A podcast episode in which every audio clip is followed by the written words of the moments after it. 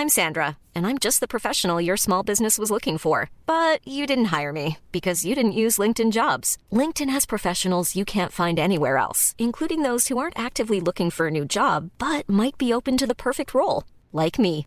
In a given month, over 70% of LinkedIn users don't visit other leading job sites. So if you're not looking on LinkedIn, you'll miss out on great candidates like Sandra. Start hiring professionals like a professional. Post your free job on linkedin.com/people today.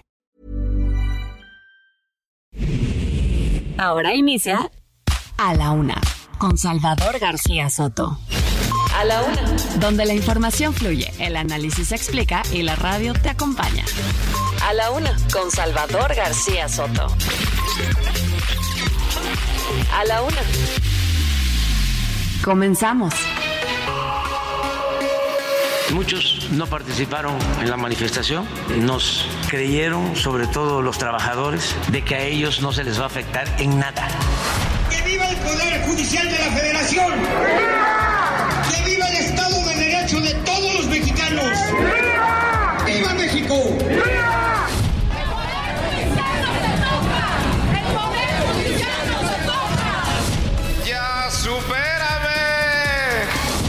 Yo los vuelvo a retar, que me lo digan, que no me manden amenazas, que no utilicen a los trabajadores. Tengo la experiencia, la dedicación, la fuerza y el carácter para estar al frente del gobierno de la Ciudad de México.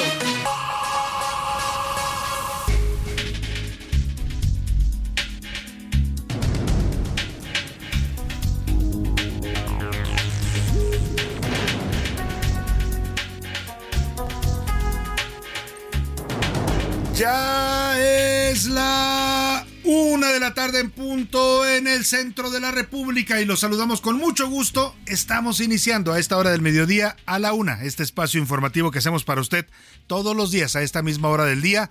Estamos aquí cuando el reloj marca la una de la tarde con un minuto listos, preparados y de buen ánimo para iniciar no solo este espacio informativo, sino también la semana en este lunes 23 de octubre de 2023, donde nos proponemos, como cada día, informarle, entretenerle también y ser parte también de su día, de su compañía diaria al mediodía. Estamos comenzando semana y estamos también comenzando la última semana del mes de octubre prácticamente vamos a despedir el mes de octubre en esta semana. Ya se vienen las celebraciones de Día de Muertos, ya empezaron los desfiles aquí en la Ciudad de México.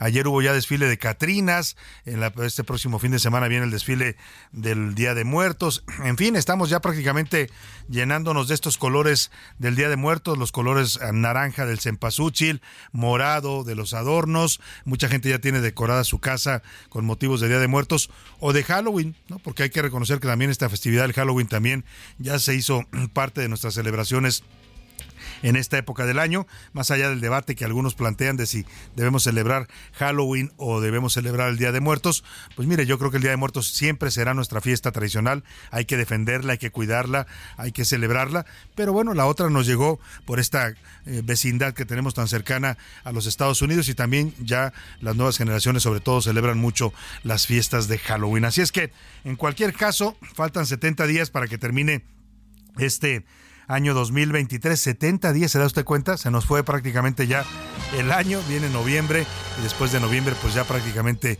diciembre y sus posadas, como dicen por ahí. Pero mientras tanto vamos a estarle informando con el panorama informativo de lo que ocurra en la ciudad, en el país y en el mundo. Se lo vamos a estar reportando aquí en vivo y en directo a través de estos micrófonos el 98.5 de FM, el Heraldo Radio de aquí, de la Ciudad de México, donde transmitimos en Avenida de los Insurgentes Sur 1271 por los rumbos de la Colonia del Valle. Mandamos señal y saludos, por supuesto, a toda la República Mexicana donde escuchan el Heraldo Radio, a las ciudades de Monterrey, Nuevo León, de Guadalajara, Jalisco, a la comarca lagunera, allá en la confluencia de los estados de eh, Dur Durango y Coahuila, a la gente de Oaxaca capital y también a la gente del Istmo de Tehuantepec ahí en Oaxaca, a todos los amigos que nos escuchan en Tampico, Tamaulipas, a la gente que nos sintonizan en el Altiplano, Heraldo Radio Altiplano en las ciudades de Tlaxcala y de Puebla, también a la gente de Heraldo Radio Acapulco, a la gente de Heraldo Radio Tuxtla Gutiérrez, de Chilpancingo Guerrero también, de Mérida, Yucatán y de Tepic Nayarit. Bueno, hasta el otro lado del Río Bravo, en el territorio de la Unión Americana, saludamos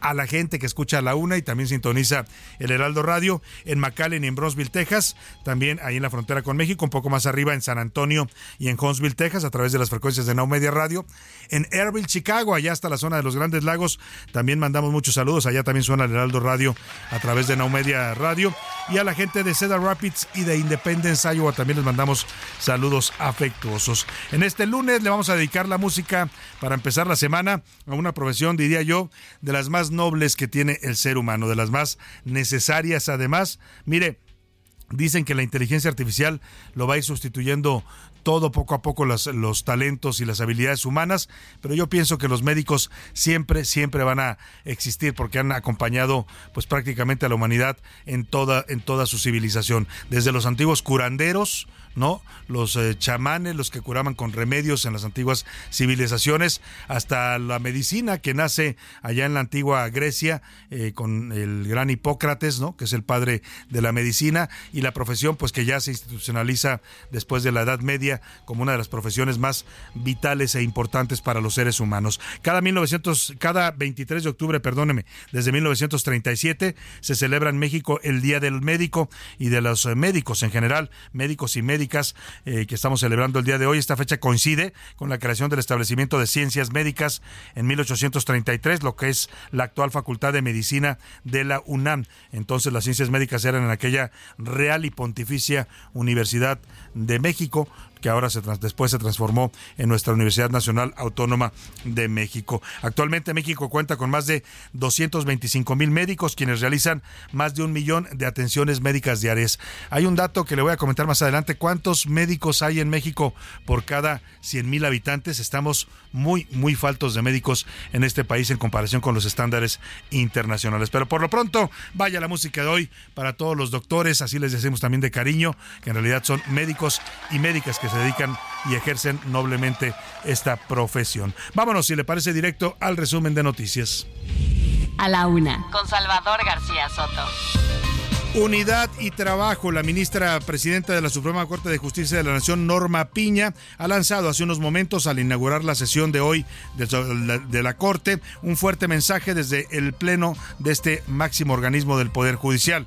Habló de los demás poderes, dijo que el Poder Judicial no es oposición, es un poder autónomo que defiende su libertad, su independencia y su autonomía y que están dispuestos a defenderlo a costa de lo que sea y contra quien sea por sus derechos. También miles de empleados del Poder Judicial de la Federación se manifestaron ayer en al menos 49 ciudades de la República. Se calcula que fueron casi 50 mil trabajadores que salieron a las calles. En la Ciudad de México hubo una movilización importante, también en Guadalajara, Monterrey, en varias ciudades de, de la República. Se oponen a la extinción de los 13 fideicomisos que les quitarían 15 mil millones de pesos, de los cuales surgen algunas de sus prestaciones laborales. A la marcha se unieron dos ministros, uno en activo, el ministro Juan Luis González Alcántara, que salió a marchar, tal y como los retó el presidente, que también fueron a marchar los ministros.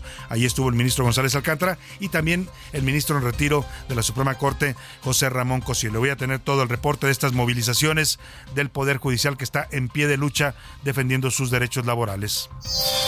Y por la presidencia, el gobernador de Movimiento Ciudadano de Nuevo León, Samuel García, presentó hoy su solicitud de licencia con carácter de urgente para separarse del cargo de gobernador y buscar la candidatura presidencial de Movimiento Ciudadano a la presidencia de la República. Llama la atención y le voy a tener todo el reporte y las reacciones también allá en Nuevo León, que pide una licencia por seis meses. Es decir, que el señor Samuel García está pensando, pues, regresar a la gubernatura y seguramente está pensando que difícilmente ganaría la presidencia. Y en alerta, Norma ya es baja presión remanente, pero dejó varias afectaciones en Baja California Sur. Se suspendió la energía eléctrica, la telefonía y las clases en ese estado. En Sinaloa hubo tres personas muertas y cientos de damnificados. Le voy a tener todo el reporte.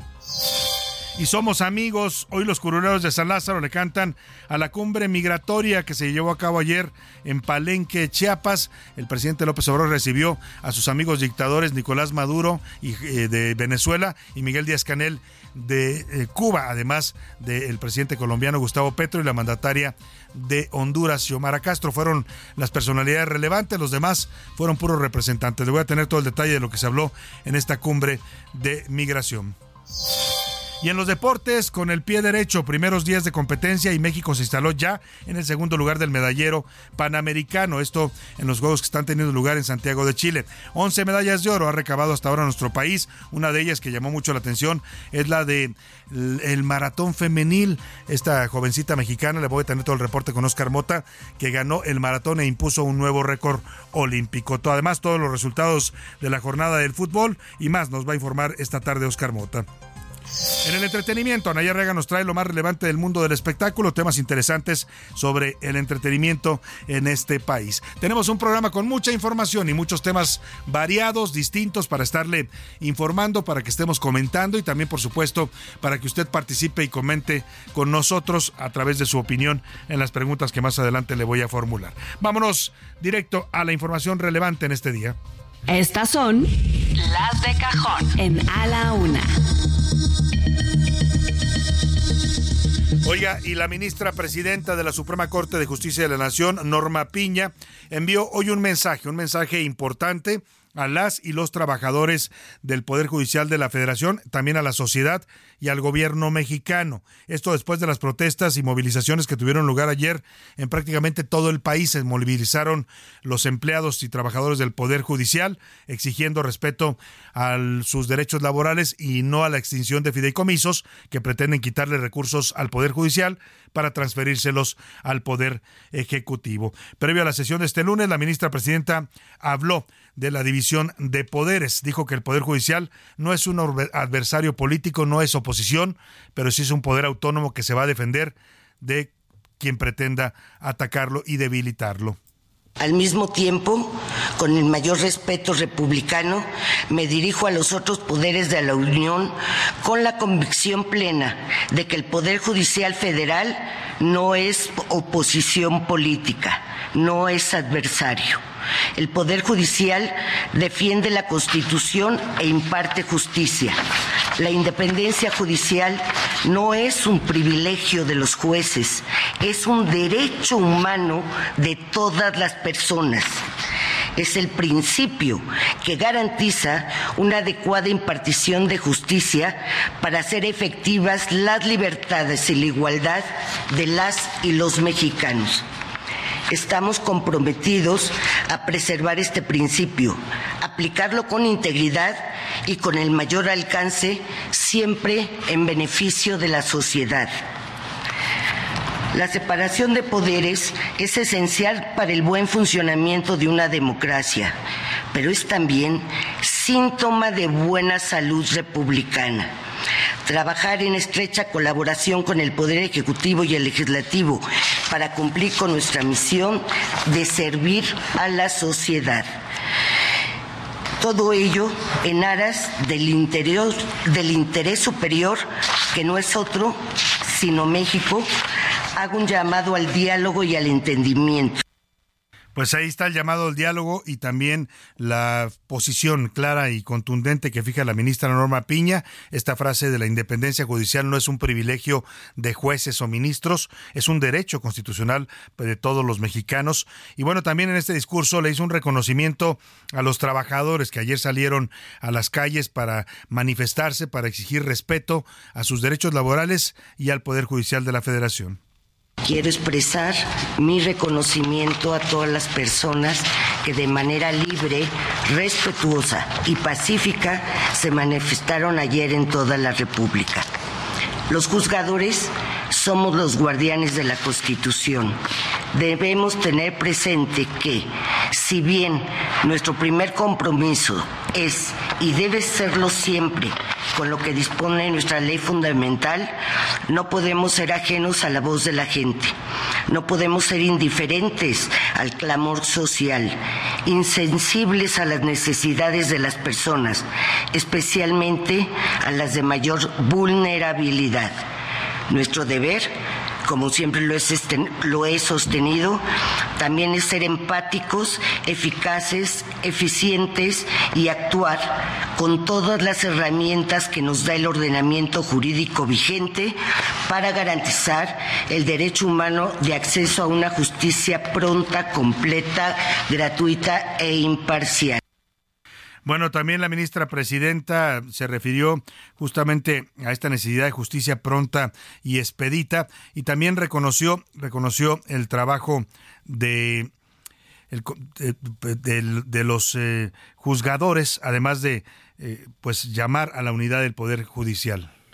Me dirijo a ustedes, señoras y señores ministros, pero me dirijo también a la sociedad con humildad y responsabilidad, consciente de que no podemos fallarle a las personas que acuden a juzgados y tribunales para que sus asuntos, en los que frecuentemente están en juego su familia, su patrimonio, su seguridad e incluso su vida, sean resueltos en tiempo y forma sin demora. La impartición de justicia no puede retrasarse indefinidamente, no puede detenerse en su totalidad. Hago un llamado a la unidad del Poder Judicial porque lo que está en juego son ni más ni menos los derechos de todas las personas. Debemos trabajar juntos, en equipo, como siempre lo hemos hecho todos los integrantes del Poder Judicial Federal, al que orgullosamente pertenecemos, para seguir siendo los máximos defensores del orden constitucional. Sabemos que la gente es la principal beneficiaria de nuestro trabajo. He ahí el fundamento de nuestra vocación. Me dirijo también con mi mayor solidaridad a todo el personal del Poder Judicial de la Federación. Sin ustedes no hay Poder Judicial. Son ustedes no solo el capital humano de este poder del Estado, sino el motor que nos permite cumplir con nuestras atribuciones y obligaciones. Y de nuestra parte, les reitero enérgicamente que son nuestra prioridad. Al igual que todos los ciudadanos, nosotros tenemos derechos constitucional y convencionalmente reconocidos y merecemos seguridad plena para el desarrollo de nuestras funciones.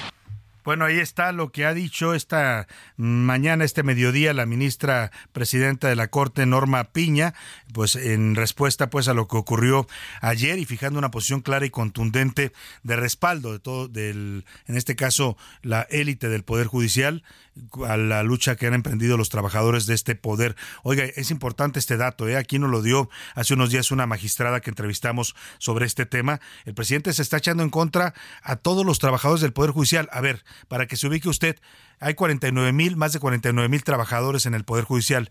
De esos, solo el 4%, estaríamos hablando entonces de, pues, que serían eh, más o menos 2 mil, son jueces, magistrados y ministros. Solamente 2 mil o sea, 47 mil son trabajadores de, de, distinto rango, pero ah, desde trabajos de base hasta secretarios de estudio y cuenta, gente que asesora a los ministros el presidente está echando en contra a todos esos trabajadores en estas con estas decisiones que ha tomado de apropiarse de recursos que le pertenecen al poder judicial.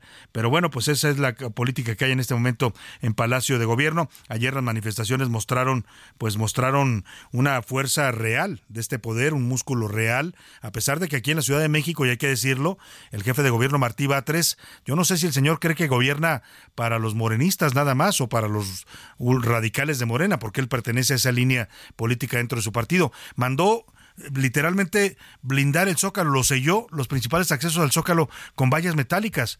Ya se había visto que sellaran y blindaran el Palacio Nacional y eso se puede entender para evitar un ataque al edificio y a la sede del poder eh, presidencial. Pero blindar el zócalo, o sea, impedir el paso de los manifestantes, eso me parece un acto pues delicado, grave, por parte del jefe de gobierno mm, Martí Batres. Él trató de explicar esto, pero ayer y hoy yo comento el tema en la columna Serpientes Escaleras decía que mientras los trabajadores del Poder Judicial enseñaron el músculo, porque salieron a las calles a exigir respeto a sus derechos, el señor jefe de gobierno enseñó el cobre porque oiga, ¿qué es eso de cuando, cuando son marchas amigas de Morena? Bueno, no solo les abren el zócalo, les abren la ciudad, dejan que vengan miles de camiones y tomen las vialidades importantes de la ciudad para estacionarse porque son los invitados entiéndase acarreados al evento del presidente. Ahí sí, toda la ciudad les puede pertenecer a ellos, a los eh, afines a este gobierno y a los morenistas. Pero cuando son marchas opositoras o les mandan a los antimotines, como lo hicieron con los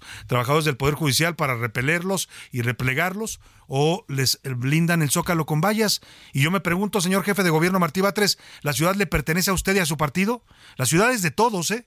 De cualquiera y más el Zócalo, que es la plaza pública por excelencia. Así justificó el señor Batres, que enseñó ayer el cobre, Ah, perdóneme, el presidente, no fue el presidente el que justifica, el presidente es por qué blindaron el Zócalo. Hoy habló de estas em, marchas, de estas manifestaciones que hubo el día de ayer, pero vamos a escuchar más adelante lo que dijo el presidente. Primero, escuchemos la crónica, la crónica de estas movilizaciones realizadas ayer por el poder, eh, por trabajadores del Poder Judicial en 49 ciudades de la República. a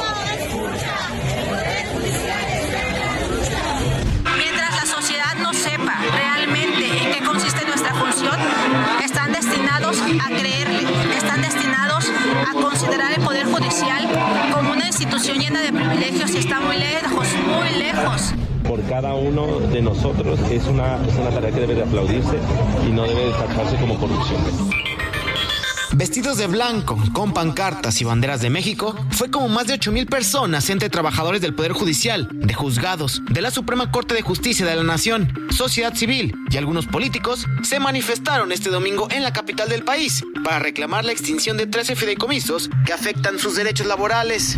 Soy empleada del Poder Judicial, venimos de la sección 14 de Tuxpan, Veracruz. La demanda es que se respeten nuestros derechos como trabajadores, que se respete la independencia judicial. Los contingentes comenzaron a congregarse a las 9 de la mañana en el Monumento a la Revolución. Poco a poco, la marea blanca abarrotaba las calles cercanas, hasta que a las 11 partieron unidos por reforma y hacia el Zócalo. Algunos entrelazados en símbolo de unidad y lanzando consignas.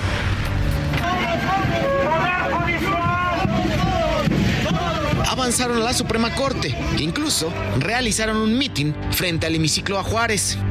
Estos 13 fideicomisos no son los 13 fideicomisos de los ministros. Estos fideicomisos son del Poder Judicial. La demanda es que se respeten nuestros derechos como trabajadores, que se respete la independencia judicial. Su paso para llegar al Zócalo se vio obstaculizado por autoridades capitalinas, y es que no solo estaba amurallado Palacio Nacional o monumentos, sino que cerraron algunos accesos como la calle Madero, por lo que ingresaron por la 5 de mayo.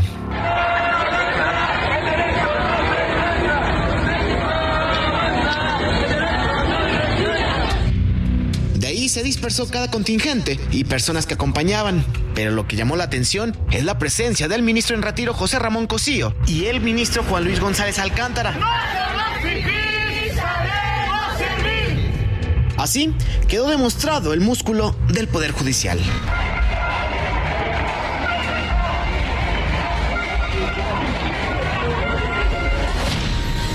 Para la una con Salvador García Soto, Iván Márquez.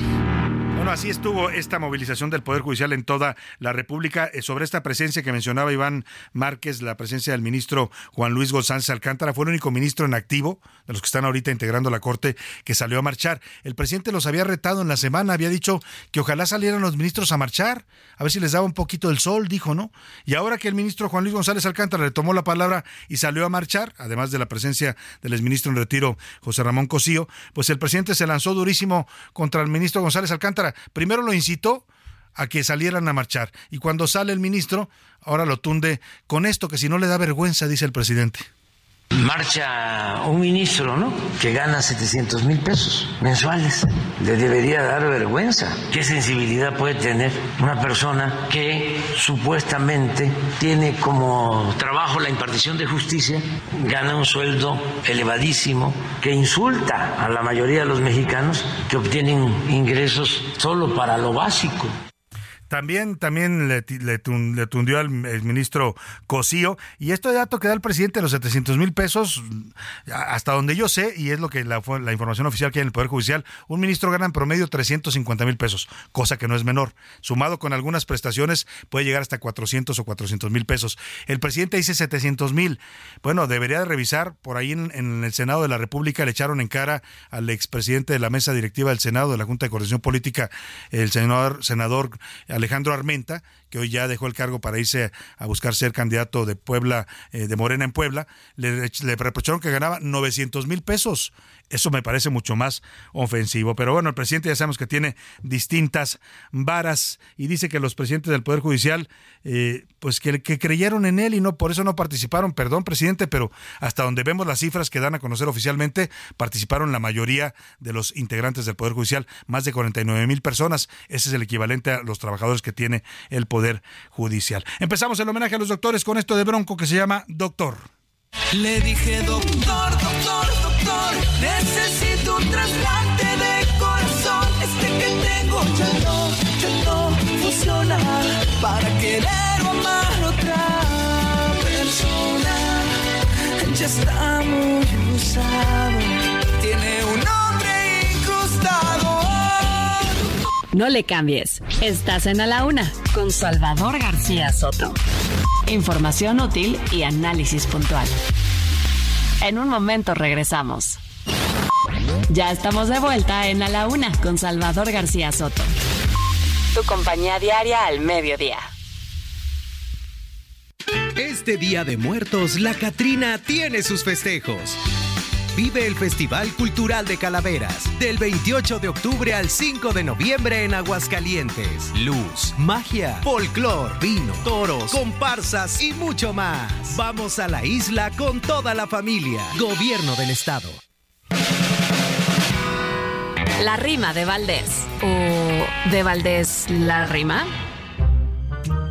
Se pone loco Don Goyo en todas las alcaldías, nos tiznan y varios días habrá que taparle el hoyo. Ceniza en todo el arroyo, muy manchado nos llovizna, es mucho más que una brisna. No quería lavar el coche, pero el popo es un desmoche. Ay, Goyito, qué bien tiznas. Y también, según se informa, ya se enojó el huracán y se ocasiona el desmán. Este se llama Norma y la vida nos transforma. Se cancelaron las clases, pues ni modo, ¿qué más haces con las cosas naturales? No dejemos que estos males nos destruyan y rebasen. Y en Oaxaca la tormenta que se me atora en la glotis, ahí llega y se llama Otis, devastación que lamenta cuando la calma se ausenta fenómenos naturales, hay que combatir sus males y por más que nos den duro, lo que yo sí te aseguro es que sales porque sales.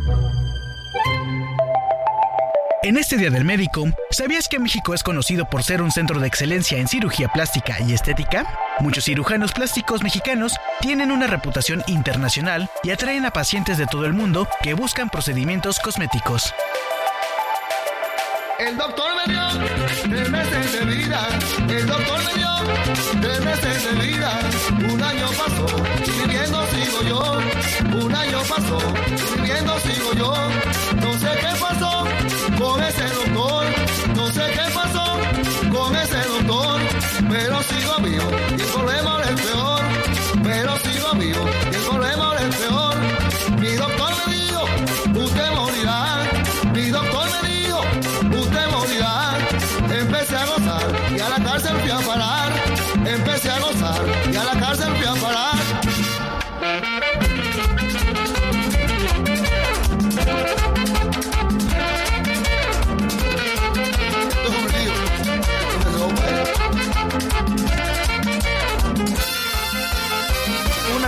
con 32 minutos a ritmo de merengue, merengue dominicano. Estamos regresando de la pausa con esto movido que canta el señor Bonnie Cepeda, una canción de 1984 y que se llama Ay Doctor. Habla de un mal diagnóstico, un médico que pues eh, desahució a una persona, pero pasa el tiempo y la persona pues sigue viva y no se muere. Ah, seguramente trabajaba por ahí en una institución pública de salud en México. Bueno, también existen a veces malos diagnósticos, a veces fallan, también los médicos son seres humanos, pero bueno, hay que tener siempre pues eh, presente eso que hacen su trabajo siempre con la mejor voluntad. Y lo que le decía, todas las canciones que le vamos a poner hablan de los médicos y médicas como doctores, es parte del lenguaje coloquial, la gente se acostumbró a decirles doctor, aunque doctor se supone que es un grado académico, pero bueno, la gente se acostumbró a que el médico es también un doctor y se le dice así de cariño. Escuchemos más de este merengue movido de Bonnie Cepeda y seguimos, seguimos con nos para usted aquí en La Laguna.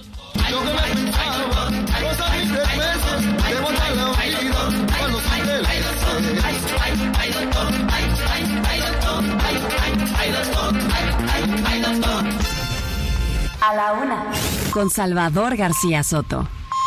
Una de la tarde con 34 minutos, oiga, claro, ¿eh? antes de que eh, vaya yo a, dejar un malentendido, cuando dije un médico del sistema público de salud, en el sistema público de salud de México hay extraordinarios médicos, ¿eh? los mejores médicos del país están trabajando para instituciones como el IMSS, como el eh, ISTE, como la, los hospitales de la Secretaría de Salud, no quise decir que todos sean malos, pero bueno, los malos diagnósticos a veces se dan, y así como hay buenos médicos extraordinarios, también a veces hay médicos pues que no son tan responsables ni tan éticos en su profesión, como en todas las profesiones, ¿eh? Hay bueno y malo, no las profesiones per se no son malas.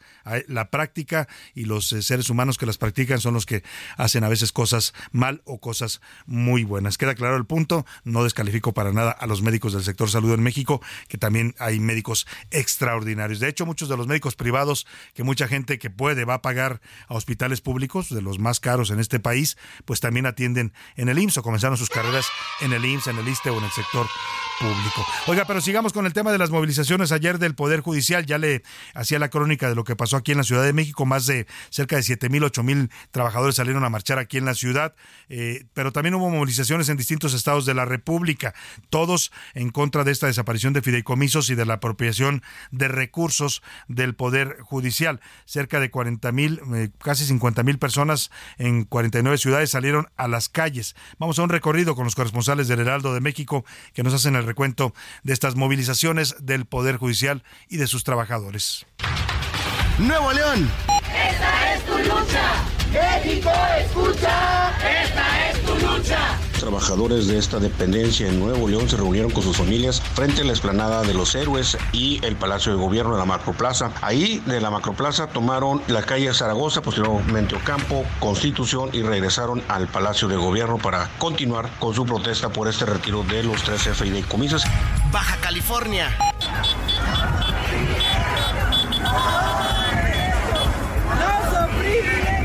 Fueron cerca de 200 trabajadores del Poder Judicial de la Federación que se manifestaron desde las 10 de la mañana hasta el mediodía en la Glorieta Cuauhtémoc de la zona Río en la ciudad fronteriza. Manuel Ochoa Ruela, secretario general del Sindicato del Poder Judicial de la Federación, aseguró que este lunes y martes continuarán las manifestaciones en la región, pues están esperanzados de que la Corte determine que el recorte presupuestal es inconstitucional. Jalisco. ¡Viva la división de poderes! ¡Viva! ¡Viva México! Este domingo, trabajadores del Poder Judicial y simpatizantes de algunas organizaciones civiles salieron a las calles, esto en punto de las 11 de la mañana, para exigir que no se desaparezcan estos 13 fideicomisos que se pretende lo hagan a partir del presupuesto del 2024. Y es que, bueno, a pesar de que en estos momentos se encuentran en paro laboral, Querétaro.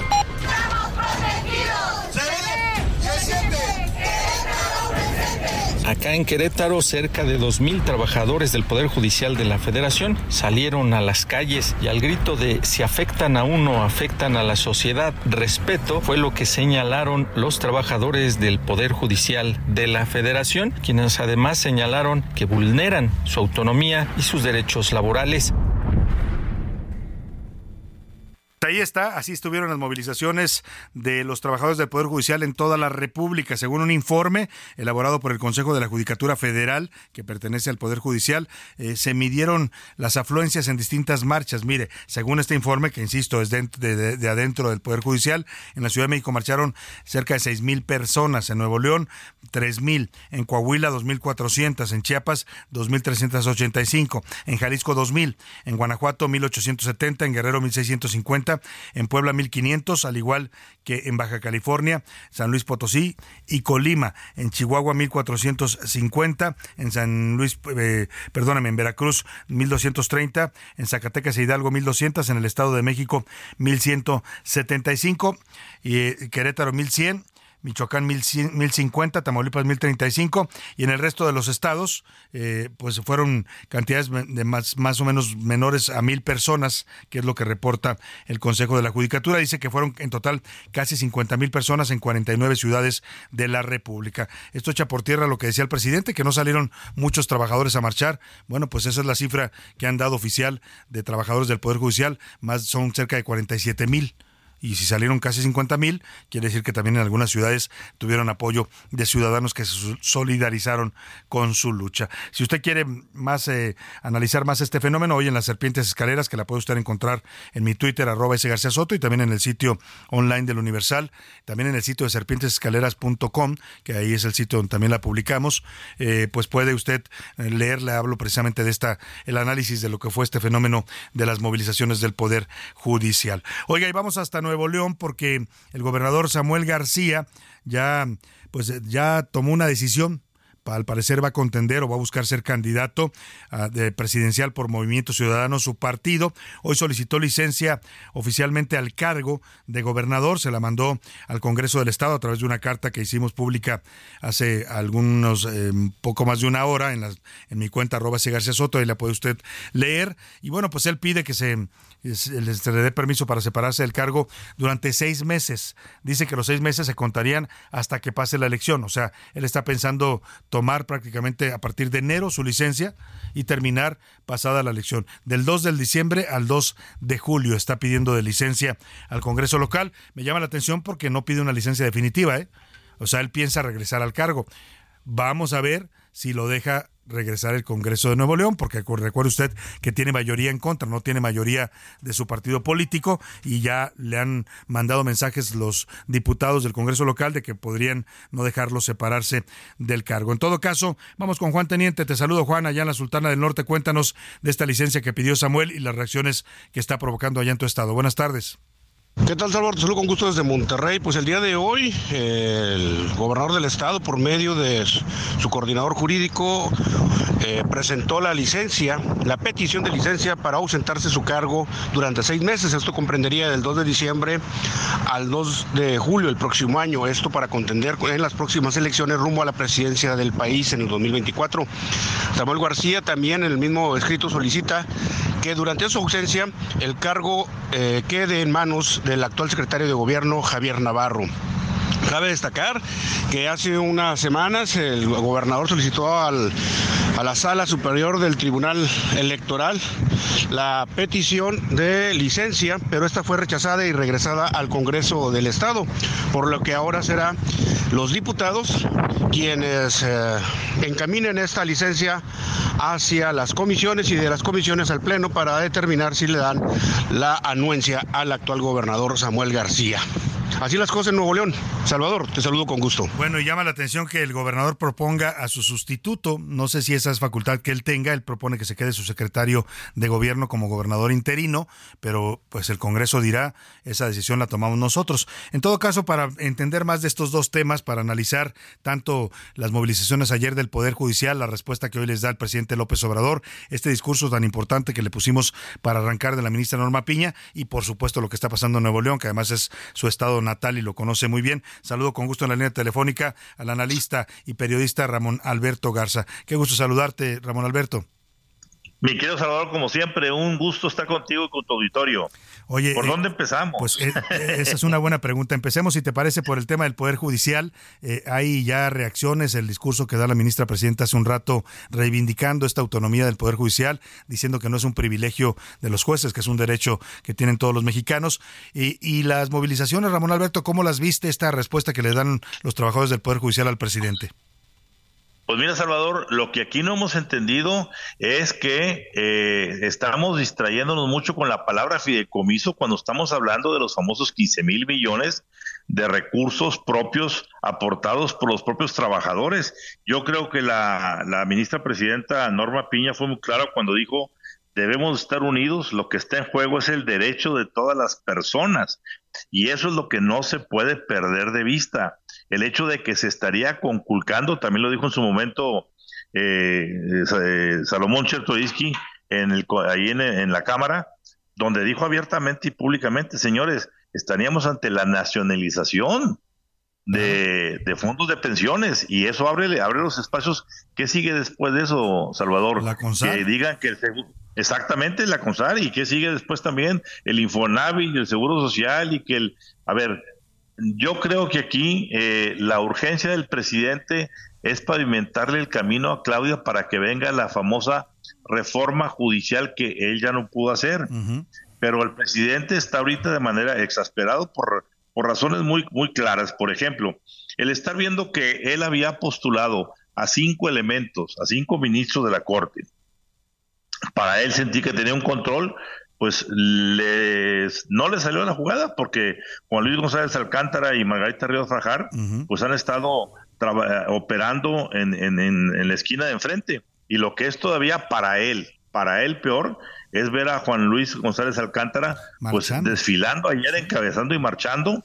Y, y, bueno, pues no le queda al presidente otra más que de justificar que esto es una cuestión de conservadores, de Claudio X González y demás, pero ese llamado a la unidad de Norma Piña yo creo que fue muy importante cuando dice, sin trabajadores no hay poder judicial. Y aclarando, no somos oposición, dice, somos eh, quienes estamos defendiendo a la Constitución, los derechos de la Constitución. Entonces, yo creo que el presidente se metió aquí en un camino escabroso del cual no creo que vaya a salir bien, librado, a menos que haga, a menos que consume un acto que va a ser a todas luces eh, revocado en su momento por, la, por, el, por el propio Poder Judicial. Es decir, te estás metiendo a una, eh, a una serpiente que se está mordiendo a sí misma la cola. Pues sí, o estás metiendo la cabeza. El, tema eventualmente va a terminar ahí, en la corte, ¿no? Exactamente. Entonces, ¿cómo te metes a, luchar contra teniendo únicamente a Yasmín Esquivel, a Loreto Ortiz y Arturo Saldívar de tu lado, y el resto del elenco, pues están claros que quieren, no hay consigna. Entonces, yo creo que el presidente tendría que, medir mejor los tiempos, lo que está haciendo y no perder la cabeza en un pleito que lo va a llevar a una salida que políticamente en estos momentos del, del movimiento preelectoral y ya electoral a partir de enero febrero pues va, va a tener un final bastante, bastante infeliz. Ahora, eh, Ramón Alberto, decían las viejas máximas del sistema político mexicano que un presidente debía preparar su último o su séptimo año, que es el año de la salida, eh, cuando, desde que empieza su gobierno. Pero vaya, muchos no lo hacían en los primeros años, pero el último año la mayoría empieza pues a cerrar frentes, tratando de pensar en lo que viene después de que deje el poder. Y López Obrador parece que está abriendo más frentes cuando le queda menos de un año en el gobierno. Salvador, a menos que lo que te preocupa a ti no sea cerrar tu, buscar tu séptimo año, protegerlo, ni cerrar el sexto año, que lo que tú tengas de intención es crear un estado de excepción, un caos político que te permita en un momento dado pues decretar ese estado de excepción que impida o que, eh, que obligue a posponer elecciones. Súmale los, un escenario triste, pero que puede darse. Tenemos el asunto grave de la inseguridad, de los cárteles. A ver, tenemos que conocer, Salvador, lo que realmente vino a decir Bill Blinken, aquí a, México. A ver, hoy decíamos en Código Magenta, y tenemos informes claros de que en la reunión que hubo a puerta cerrada en Palacio Nacional, al final los reclamos eran tan fuertes que el presidente mismo detuvo a la, al grupo americano de sus comentarios y pidió a varios, bastantes elementos mexicanos que estaban adentro que salieran para no estar escuchando lo que le estaban diciendo, el reclamo tan fuerte, tan airado y tan ultimátum que se estaba dando. ¿Por qué? Porque pues todo lo que está pasando con el fentanilo, pues es una charada en donde dicen que ya destruyeron laboratorios de fentanilo en Sinaloa y se están mudando a Nuevo León y Tamaulipas. Cuidado. Entonces, el crear ese estado de excepción en muchos frentes, te puede decir, ¿saben qué? No están dadas las condiciones para que haya una elección este, democrática. Hay que aplazarla seis meses, hay que aplazarla tres, etcétera, ¿no? Entonces, cuidado. Yo coincido contigo 100% en que cualquier, lo que tú y yo hemos vivido en todo el tiempo, ha sido un presidente que a estas fechas ya está tomando aguja e hilo para surcir todo aquello que dejó roto. ¿Sí? Sí. Sí, sí, y este sigue atizando. No, olvidemos algo muy importante. Hoy en la mañana comentaba, a raíz del artículo de hoy en la mañana de Magenta, comentaba con un analista norteamericano. ¿Cuál fue, Salvador, la última acción, el último día de Peña Nieto en el poder? A ver. Entregar al Chapo Guzmán a Estados Unidos. Claro, fue su despedida, sí. Fue su despedida, fue un mensaje como diciendo, a ver, yo cooperé con ustedes hasta el final. Yo no puse resistencia. ¿Sí? Sí. Tengo que hacer las cosas. Tú imagínate, Salvador, qué significa ahorita para, para nuestro país en la dimensión de las 100 mil muertes anuales que provoca el fentanilo. Son el equivalente a 50 ataques de Hamas a Israel. Sí. Eh, esa es la dimensión. Ve el drama que Estados Unidos está, hablando con Israel del, tema israelí-palestino y trasládalo para acá. Aquí tenemos a Hamas, un Hamas, que son los cárteles de una u otra manera. Bueno, eso, súmalo al asunto del Poder Judicial y velo sumando a todas las cosas que se van acumulando en la, en la chistora ahí que tiene, en la chistera que tiene por ahí el presidente. Pues estoy de acuerdo contigo, no se está cerrando, se están abriendo expedientes y eso, pues eh, lo único que genera es descontrol, confrontaciones, más radicalización y eventualmente la posibilidad de crear un estado de excepción. Y esto que dices, esta información tan interesante que nos revela sobre lo que has tratado en tu sitio de Código Magenta, que se lo recomendamos ampliamente, lo puede ver ahí en, en códigomagenta.com, ahí está siempre el análisis de Ramón Alberto y otros extraordinarios periodistas que colaboran con él. Eh, eh, tendrá que ver esta cumbre improvisada que se inventó ayer el, presidente en, Palacio, en Palenque, Chiapas, traer a Nicolás Maduro, traer a Díaz Canel, ¿tendrá que ver con este choque con Estados Unidos por el tema del fentanilo?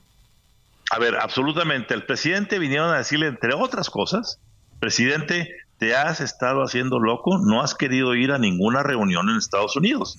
Con el pretexto de que nos invita a todo mundo, con el pretexto de que nos invita a Cuba, con que está dejando fuera a los venezolanos, etcétera, y no había ido. Ahora le dijeron, a esta que viene, tienes que ir, no puedes dejar de ir a San Francisco.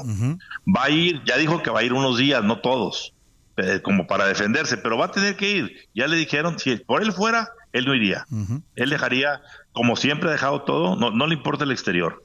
Pero entonces la respuesta a ese voy a ir, yo organizo con toda premura antes este evento con los míos. A ver, Salvador, ¿no te recuerda mucho esto los tiempos? Bueno, a lo mejor tú no, no te vas a acordar porque eres más joven, pero en el caso mío, yo ya era reportero cuando me tocó vivir los tiempos de Echeverría, buscando ser el líder del tercer mundo. Sí, sí, sí. Y, y respondiéndole a los americanos, claro, recuerdo mucho decir, oye, yo prefiero ser la cabeza del ratoncito que la cola de león. Pero deja tú, ¿con quién te estás reuniendo? Dijeras tú, te estás reuniendo cuando menos Echeverría, cuando menos Echeverría. Decía hoy Reforma, dime con quién andas, ¿no? Y ponía la foto de López Obrador con Claro, pero Echeverría cuando menos, Salvador, Echeverría cuando menos se juntaba con Willy Brandt, el canciller alemán. Sí, sí, sí. Y, había, había, había, vaya, el, el, bloque de los alineados y los no alineados. Claro. Ahorita son los losers y los winners, los ganadores y los perdedores. Y resulta que el señor presidente mexicano quiere ser el líder de los perdedores, de los losers. Sí, de los pues ¿cómo? Pues De todos los que están eh, eh, eh, vomitando migrantes sí. a través de México, creando un problema en México y para crear otra situación en Estados Unidos. Entonces, todo lo que está pasando y el tema que, que agarres es crisis, es radicalización, es confrontación interna y externa.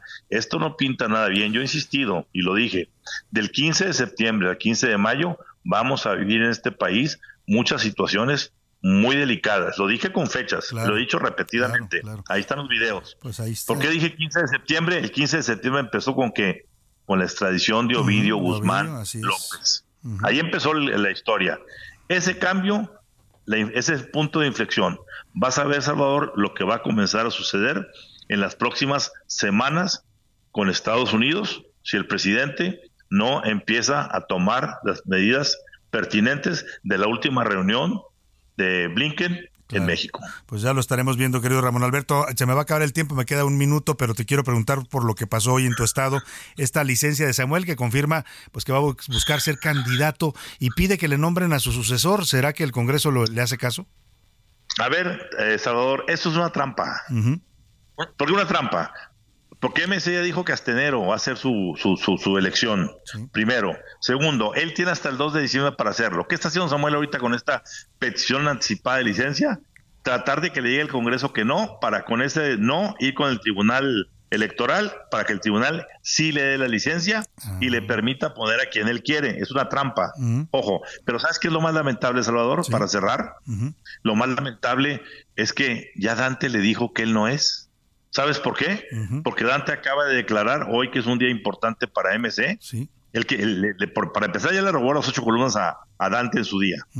Dante dijo, ya sí, claro, Samuel es el candidato interno y Marcelo Ebrard el, externo. Así es. Si Samuel fuera a ser el candidato, pues ya este, Dante no se, no se preocupa, le da la bienvenida, lo coge y lo, lo destapa y sale ya a hacer campaña. Pero no, Dice, qué bueno que vengas, ponte en la cola y ponte en la fila, porque yo estoy esperando a Marcelo. Pues Quien, por cierto, oficialmente no ha dicho nada. No. Y por cierto, oficialmente no se sabe, claro que ha habido, pero oficialmente no sabe que haya tenido reuniones con, con Dante. Entonces, tú tienes una novia con anillo de compromiso para casarte en un mes y estás diciéndome, acá, acabo de conocer una arriba del camión que me encantó déjame ver si, si ella me dice que ahora que la conozca me da el sí. Claro. Y dejo a la que ya le dieron ello compromiso. Pues no, Samuel, pobrecito, pero ya lo dijeron, tú eres el segundo. Eres el peor es nada, no eres el number one. Pues sí, que se forme en la fila, como dices. Querido Ramón Alberto, te quiero agradecer como siempre el análisis y tu colaboración en este espacio. Muchísimas gracias, Ramón. Siempre un gustazo contigo, Salvador. Abrazo. Nos vamos a la pausa y volvemos con más a la segunda hora de A la Una. García Soto. Información útil y análisis puntual. En un momento regresamos. Ya inicia la segunda hora de A la Una con Salvador García Soto. A la Una, donde la información fluye, el análisis se explica y la radio te acompaña. A la Una con Salvador García Soto. A la Una. Comenzamos.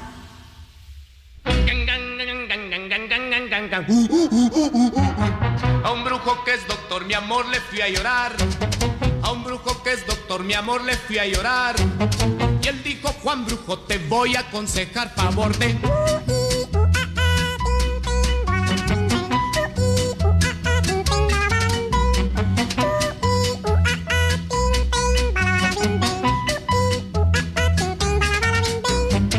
Al brujo confesé tu insinceridad al brujo confesé tu infidelidad.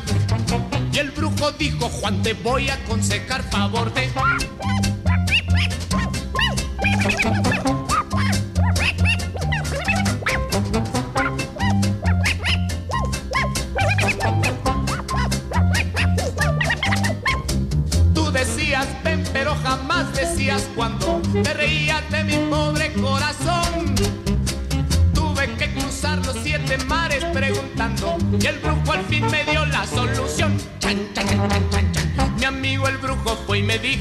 hacer. Mi amigo el brujo fue y me dijo cómo hablar. Y el pobre infeliz ahorita es un don Juan favor de...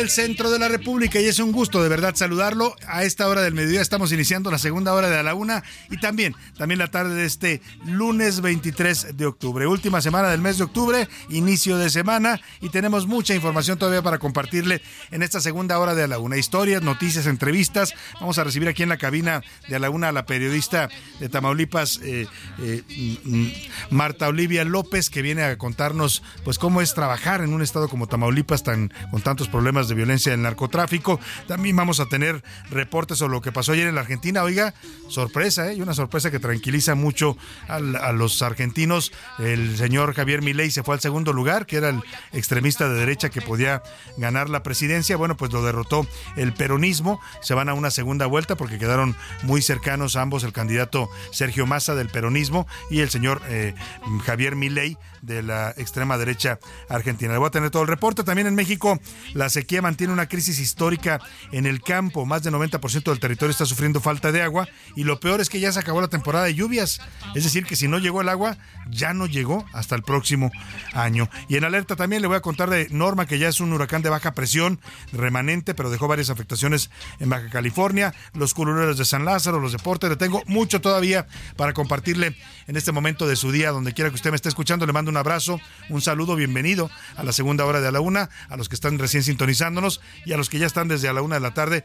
Gracias, gracias siempre por su preferencia en esta opción informativa. Estamos regresando con esta gran canción del señor Loco Valdés, Manuel, Manuel el Loco Valdés, le decían a este gran comediante y actor mexicano, una canción de 1960 llamada El médico brujo, que habla de pues esta figura que le decía yo, antes de los médicos fueron los brujos o los curanderos, va a tratarse un mal de amores y le da un conjuro pues para convertirse en un auténtico Don Juan. Una simpática canción que allá por 1960 pues eh, fue el gran éxito del señor Manuel el Loco Valdés en su faceta como cantante. Yo no sé si usted se sepa el corito, pero es bastante simpático. Escúchelo aquí en A la Una. Seguimos con más para usted en esta segunda hora.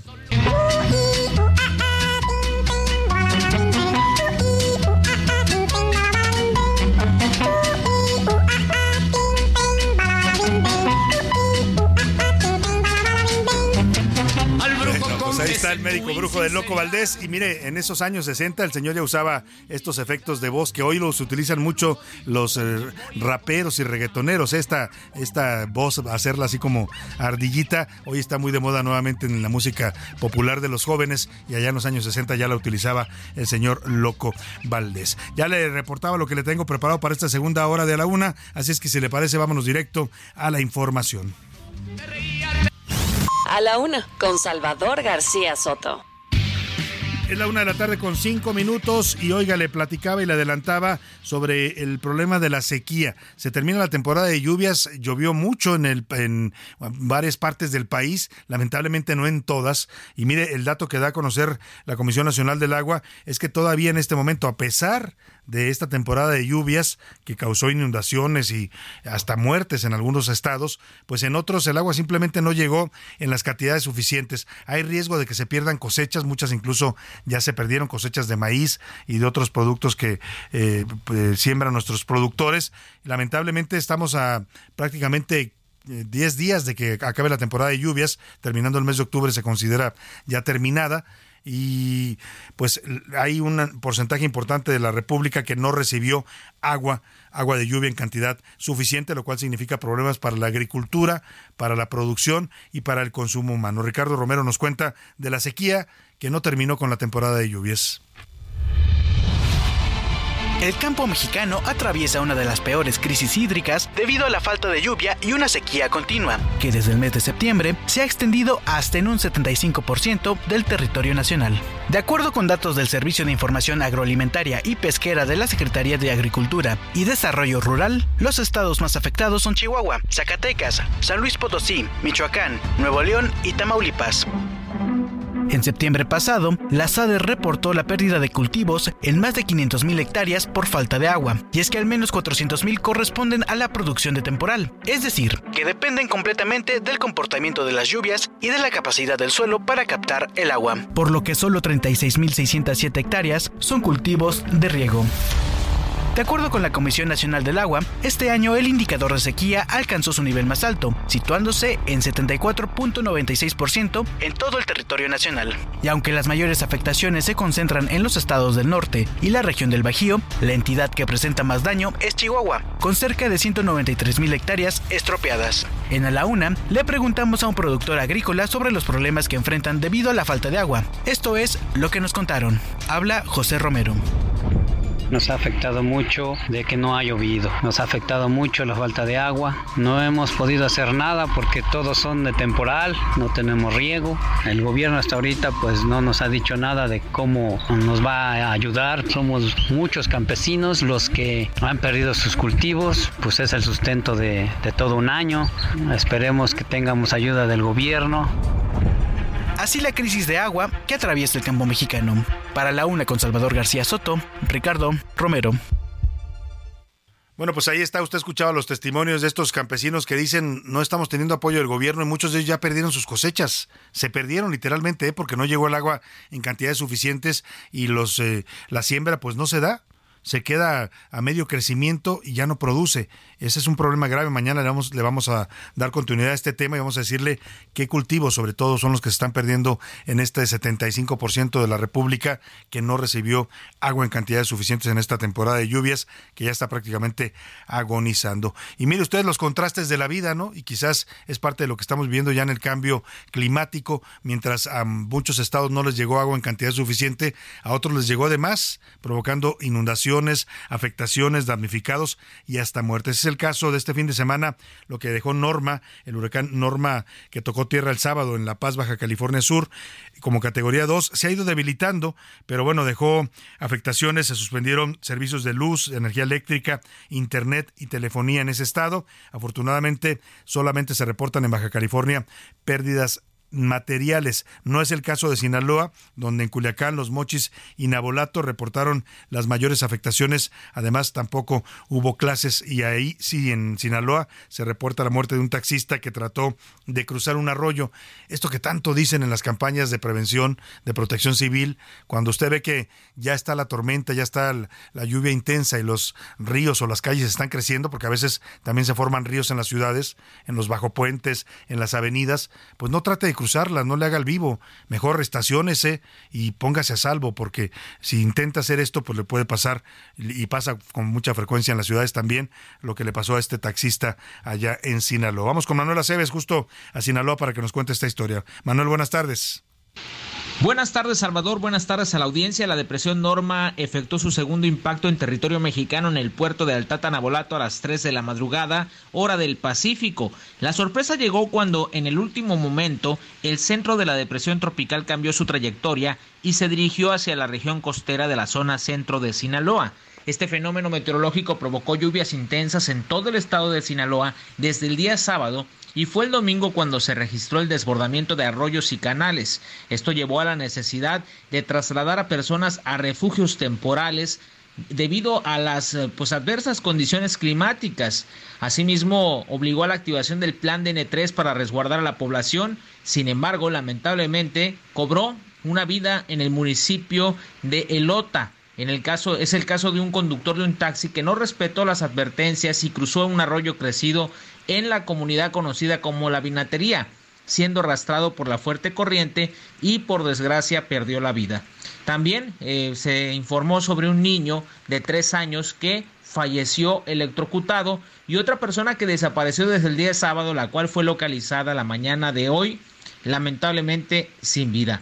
Durante seis días, pues que se mantuvo activo este sistema ciclónico, generó lluvias que los productores agrícolas de Sinaloa estuvieron esperando para hacer frente pues a una temporada agrícola que se avisoraba incierta ante la falta de lluvias de la temporada. Es mi reporte desde Sinaloa, Salvador. Buenas tardes. Muy buenas tardes, muchas gracias allá a Manuel Aceves en Sinaloa. Pues qué lamentable estas personas que fallecieron, incluido este niño que mencionaba electrocutado.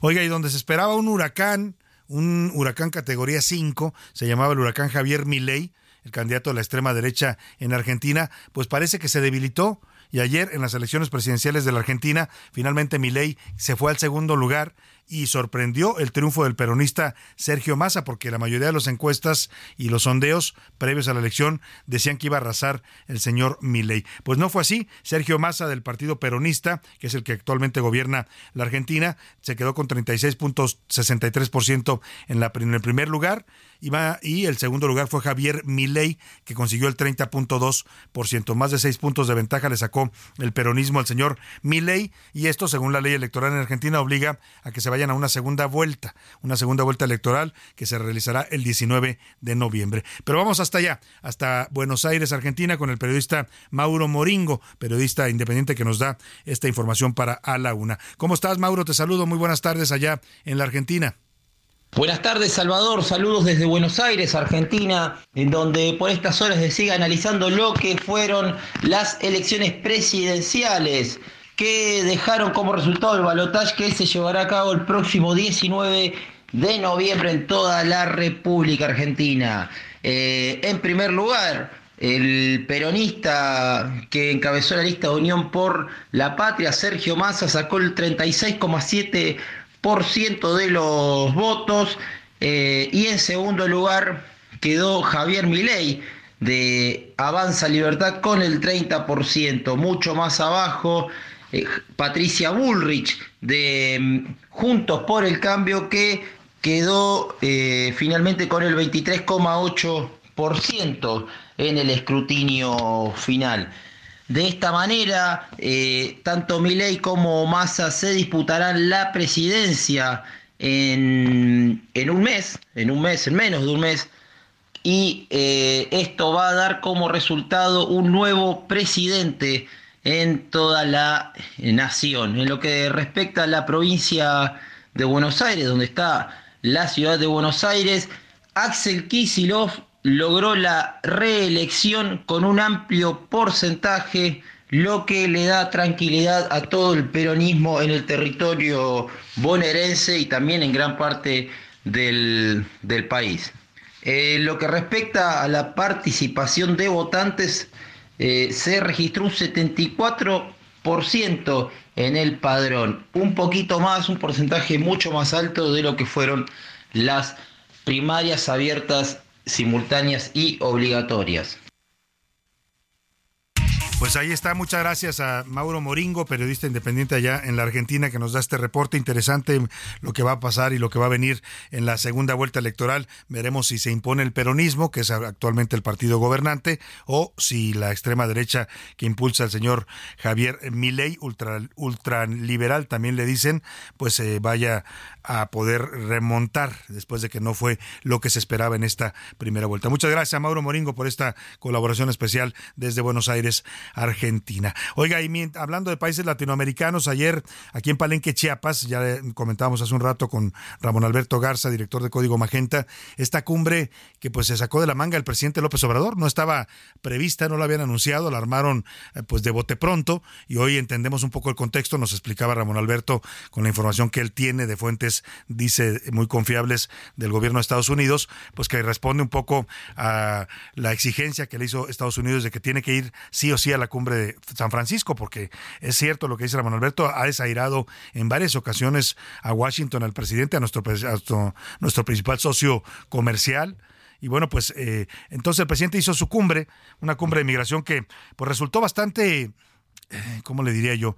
Eh, interesante por la presencia de algunos presidentes, sobre todo por los presidentes que vinieron, pero también bastante light. O sea, eh, si usted ve los 13 compromisos que firmaron, no hay nada que le diga que van a resolver la crisis de migrantes. Son puras buenas intenciones, que hay que incentivar la inversión, que hay que eh, respetar los derechos humanos, que hay que eh, apoyar a los migrantes para que no huyan de la pobreza. Bueno, pues todo eso se lo pudieron haber echado en una conferencia vía Zoom.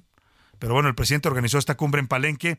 Ahora sí que se llevó la cumbre a la chingada, literalmente allá donde está su rancho, perdóneme, allá se ubica el rancho del presidente, que así se llama. Y ahí estuvieron presentes, bueno, la verdad fue un poco desairada porque de 10 eh, presidentes que invitó, solamente vinieron 5 eh, y los que vinieron, pues algunos de ellos son impresentables. El presidente de Cuba, Miguel Díaz Canel, el presidente de eh, Venezuela, Nicolás Maduro, ambos catalogados de dictadores por los propios habitantes de esos países, no lo decimos nosotros. Y también estuvo presente Gustavo Petro de Colombia, que también está sometido a una intensa investigación por presuntos financiamientos de narcotráfico en su país. Lo dijo, incluso su hijo lo declaró ante la Fiscalía de la República allá en Colombia, que había recibido pues el dinero del narcotráfico para la campaña de su padre. En fin, el tema es que fueron los tres principales. También estuvo la, presidenta de, Honduras, Xiomara Castro, y el otro era el presidente de, de Haití, el primer ministro de Haití. De ahí en más, puros representantes, cancilleres, vicecancilleres. El que el caso es que pues se pusieron a hablar ahí los cuates y amigos de López Obrador sobre cómo lograr una vecindad más fraterna y con bienestar, que fue el título de esta convención. Al final, pues no hay acuerdos que digamos muy significativos más allá de las buenas intenciones. Iván Saldaña nos da, eh, nuestro corresponsal allá en Chiapas estuvo cubriendo esta información y nos da el reporte. Iván, buenas tardes. ¿Qué tal, Salvador Auditorio? Buenas tardes. Ante mandatarios y representantes de 10 gobiernos latinoamericanos y caribeños, el presidente Andrés Manuel López Obrador ofreció formalmente ayer en Chiapas los programas sociales insignias de su gobierno para que los implementen en sus países como una medida para frenar la migración de sus poblaciones. El ofrecimiento del tabasqueño es parte de los 13 compromisos y acciones en la declaración de Palenque que surgió de la cumbre por una vecindad próspera y con bienestar a la que convocó el mandatario mexicano. Dos de los programas sociales de AMLO ya se replican en Guatemala, El Salvador, Honduras, Belice y Cuba, por lo que el planteamiento de aceptarse duplicaría su presencia ahora en 10 naciones. Escuchemos a la canciller mexicana Alicia Bárcena. México pondrá a disposición inmediata a los países aquí reunidos su oferta de cooperación y asistencia técnica respecto a estas áreas a través de los siguientes programas. Sembrando vida, jóvenes construyendo el futuro, cooperación en materia de petróleo, gas, electricidad y energías renovables. Para la cumbre, López Obrador convocó a 11 mandatarios de las principales naciones de origen de migrantes, pero solo asistieron cinco los presidentes de Venezuela, Nicolás Maduro, de Cuba, Miguel Díaz Canel, de Colombia, Gustavo Petro, de Honduras, Xiomara Castro, y el primer ministro de Haití, Ariel Henry, y el único ausente que ya había confirmado fue la representación del presidente electo Daniel Loboa. Salvador Auditorio, mi reporte esta tarde. Muchas gracias, Iván Saldaña, que estuvo allá enviado especial en Chiapas cubriendo esta cumbre de migración. Mire, eh, eh, al final más allá de los 13 compromisos que firman, pues los eh, presidentes que asisten, tanto Nicolás Maduro como Miguel Díaz Canel, en el colmo del cinismo, terminan culpando a Estados Unidos de la migración.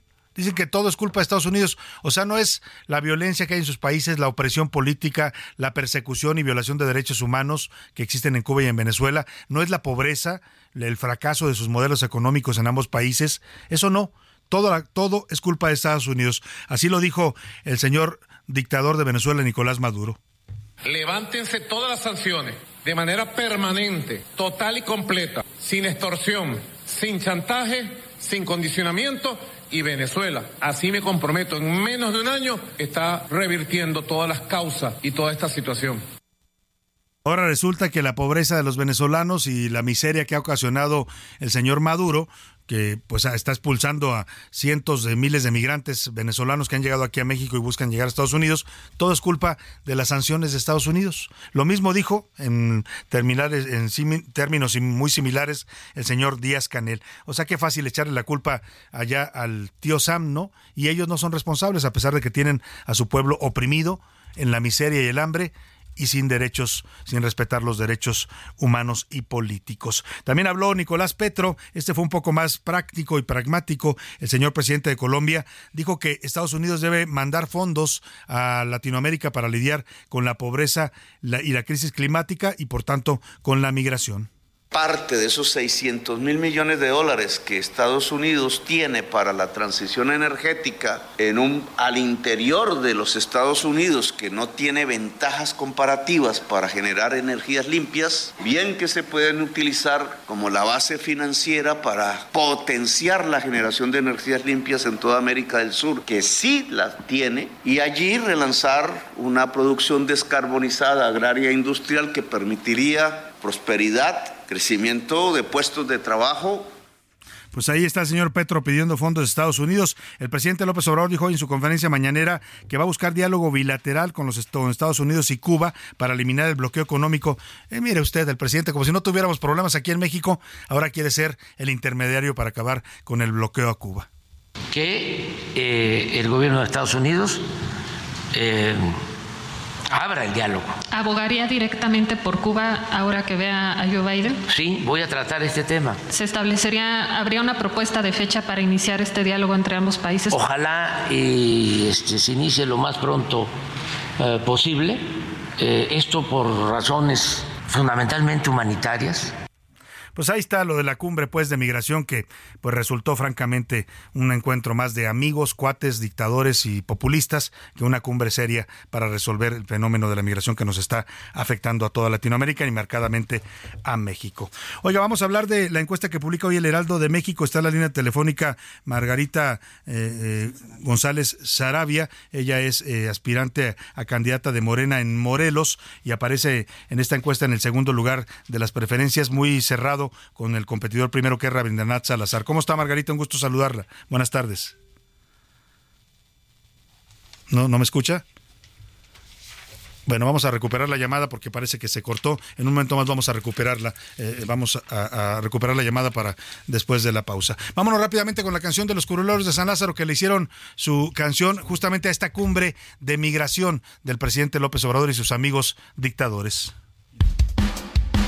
Somos amigos y bien abusivos, nos gusta gobernar. Gente migrando bien despavoridos, eso nos gusta crear.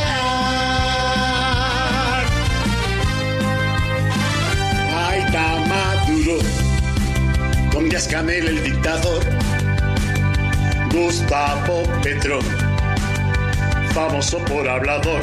Dios los hace, Haití y Honduras vienen a quien sabe qué.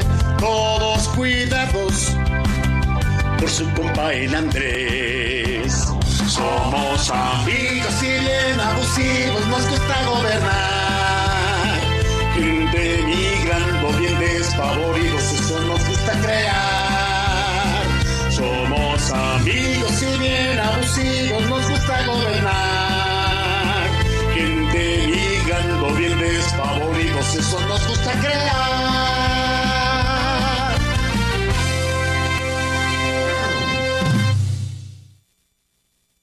Ahí están, ahí están. Perdóneme, ahí están los curuleros de San Lázaro. Me ando peleando aquí con el control del micrófono. Eh, vamos a la pausa rápidamente y vámonos con esta canción de eh, que le de Gloria Trevi. Bueno, no necesita mayor presentación. El doctor psiquiatra, la canción con la que se dio a conocer ese fenómeno allá en los años 90 que fue Gloria Trevi.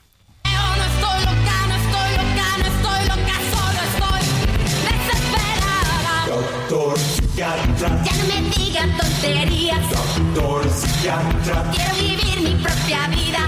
Doctor psiquiatra. Yo no le pagaré la cuenta. Doctor psiquiatra. Ya no me mire,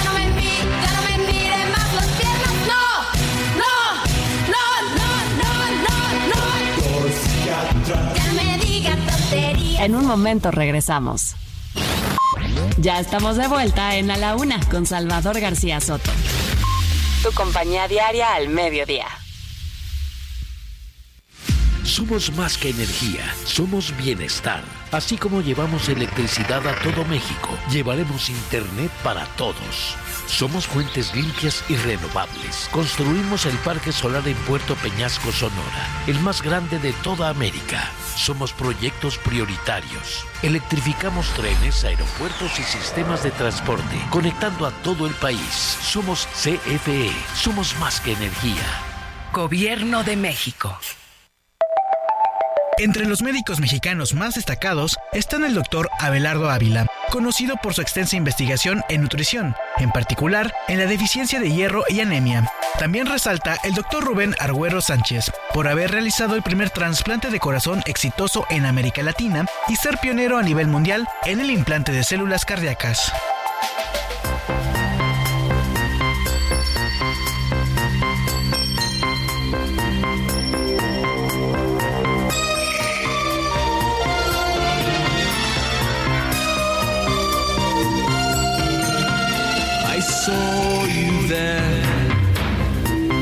Just standing there. And I thought I was only dreaming, yeah. Them. And then once again,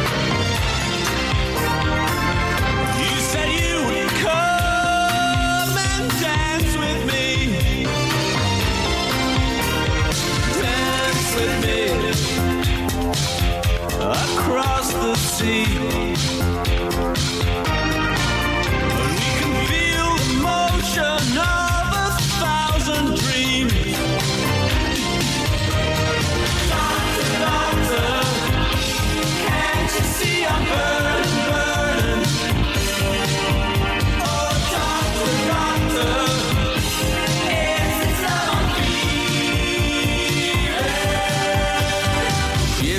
De la tarde con 32 minutos. Estamos regresando muy ochenteros de la pausa con esta canción de los Thompson Twins de 1984. Doctor Doctor se llamaba un grupo de New Wave, New Wave y pop británico que tuvo gran éxito ya en los años 80, grandes ventas de discos cuando todavía los artistas se medían por las ventas de discos, de copias de discos. Hoy ya, pues las, más bien se miden por las descargas de reproducciones digitales, que es lo que hoy predomina en la industria musical. La letra dice, doctor, doctor, esto que siento es amor, las luces de la noche se encienden, pero no, no vamos con la luz de la mañana. Por favor, no te Lo que le decía, los médicos a veces se convierten no solo en médicos tratantes de enfermedades, sino también a veces curan el corazón de los pacientes. La gente se desahoga con el médico, le cuenta sus problemas y le explica por qué se está sintiendo tan mal. Estamos homenajeando a todos los médicos mexicanos en su Día Nacional del Médico. Felicidades a todos los que ejercen esta noble profesión y que respetan siempre el juramento de Hipócrates.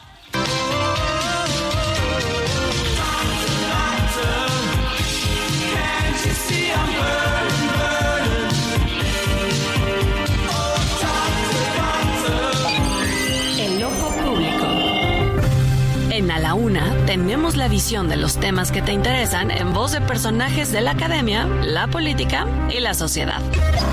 Hoy escuchamos a Javier Oliva Posada en Poder Nacional. El ojo público.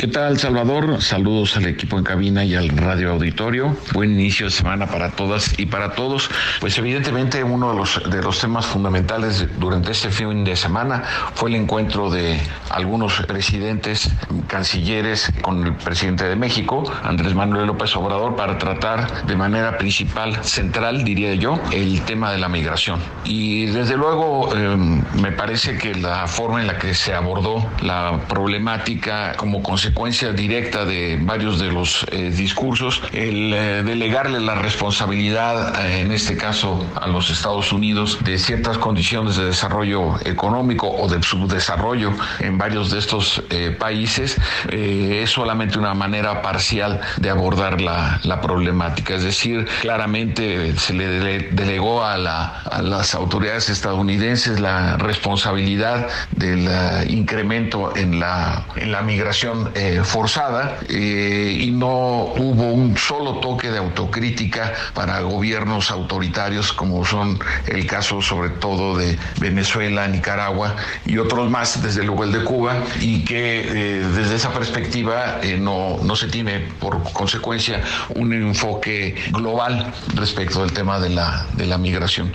Y sobre todo porque México en sus condiciones físicas de ser frontera común con, con los Estados Unidos, pues evidentemente es eh, un país que se ve directa y plenamente afectado por esta, por dinámica. Entonces ve- veremos si hay alguna, algún resultado. Me parece que será difícil, dada los perfiles de los eh, presidentes, incluyendo el de, de Colombia, Gustavo Petro, que pues más allá de la, de la retórica inflamada que se, que se escuchó durante el fin de semana, pues eh, difícilmente tendrá alguna traducción en medidas específicas o para tratar de al menos controlar estos flujos eh, masivos migratorios irregulares hacia los Estados Unidos. Muchas gracias, Salvador. Que tengamos todas y todos nuevamente un- una buena semana.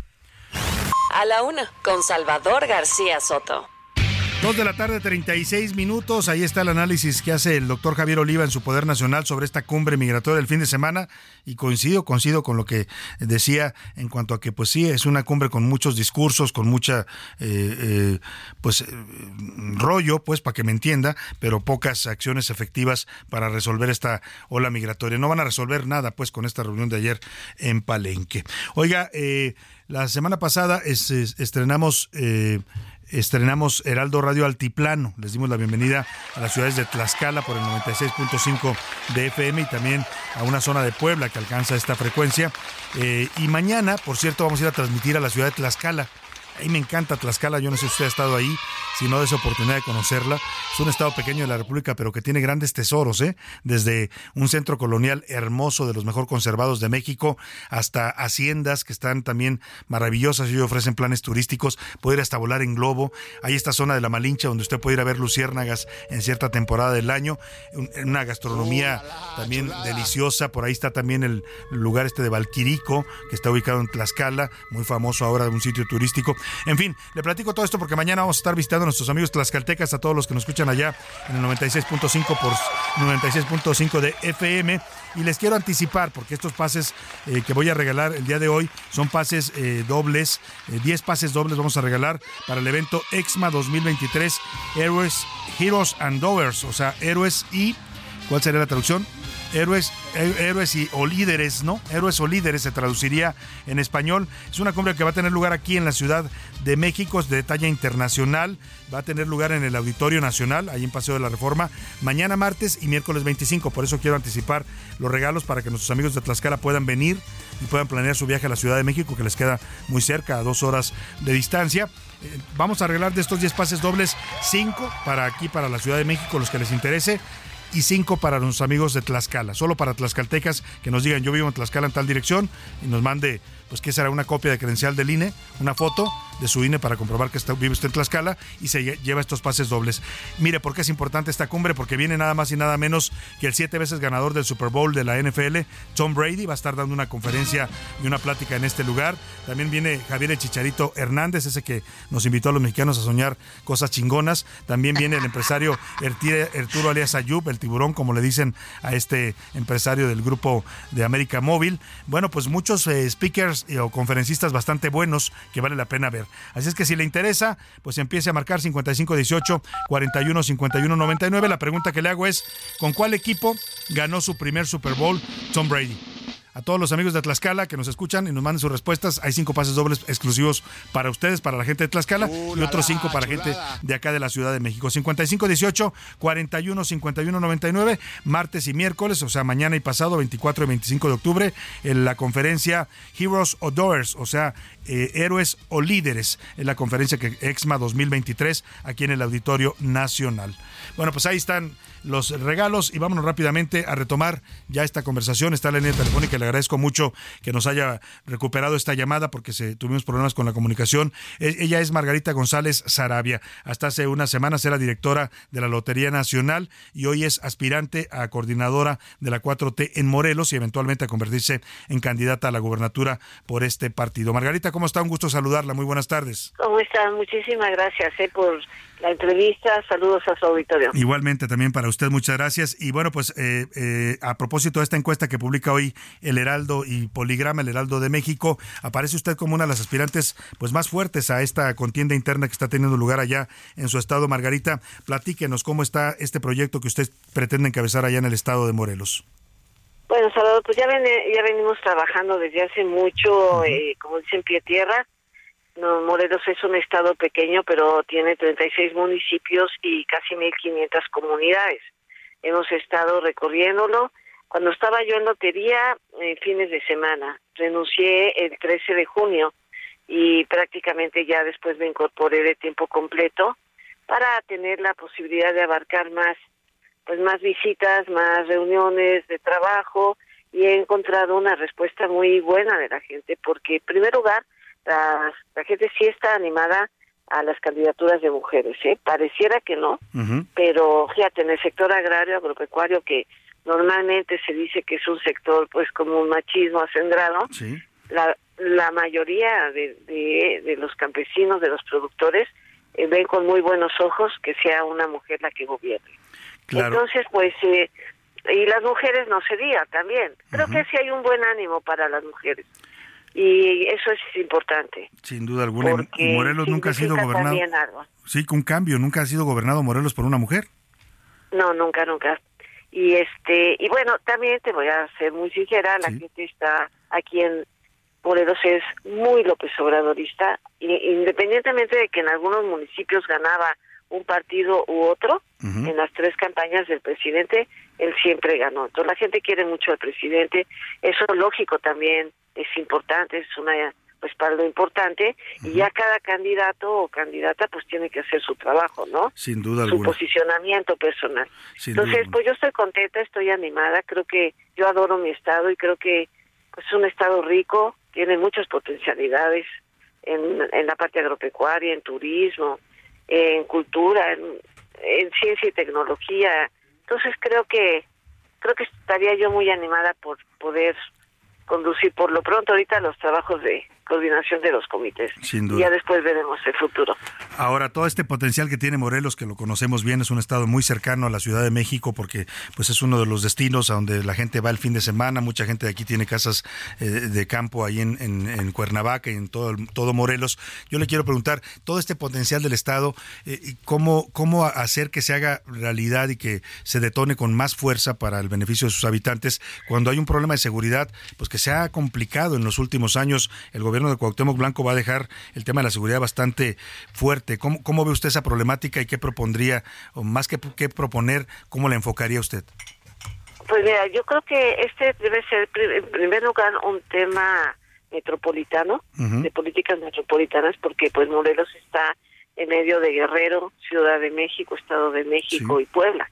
Entonces necesitamos establecer políticas comunes para el tema de seguridad. Dos, pues fortalecer mucho el tema de la policía y este y mucho el tema de prevención también. Yo ya traigo trabajando por todo lo que he visto en mis recorridos, por lo que sé, por lo que me informan, por lo que conozco y por gente muy experimentada en los temas, ya estamos trabajando una estrategia porque hay que que tener previsto todo. La gente te pregunta, bueno, ¿usted qué haría con esto? ¿Qué haría con otro? Entonces tienes que saber eh, responder, como como dices, sin echar, este, o sea, pues concretamente, ¿no? Lo Sí, que lo sí, que lo que es via- viable, lo que es viable. Claro.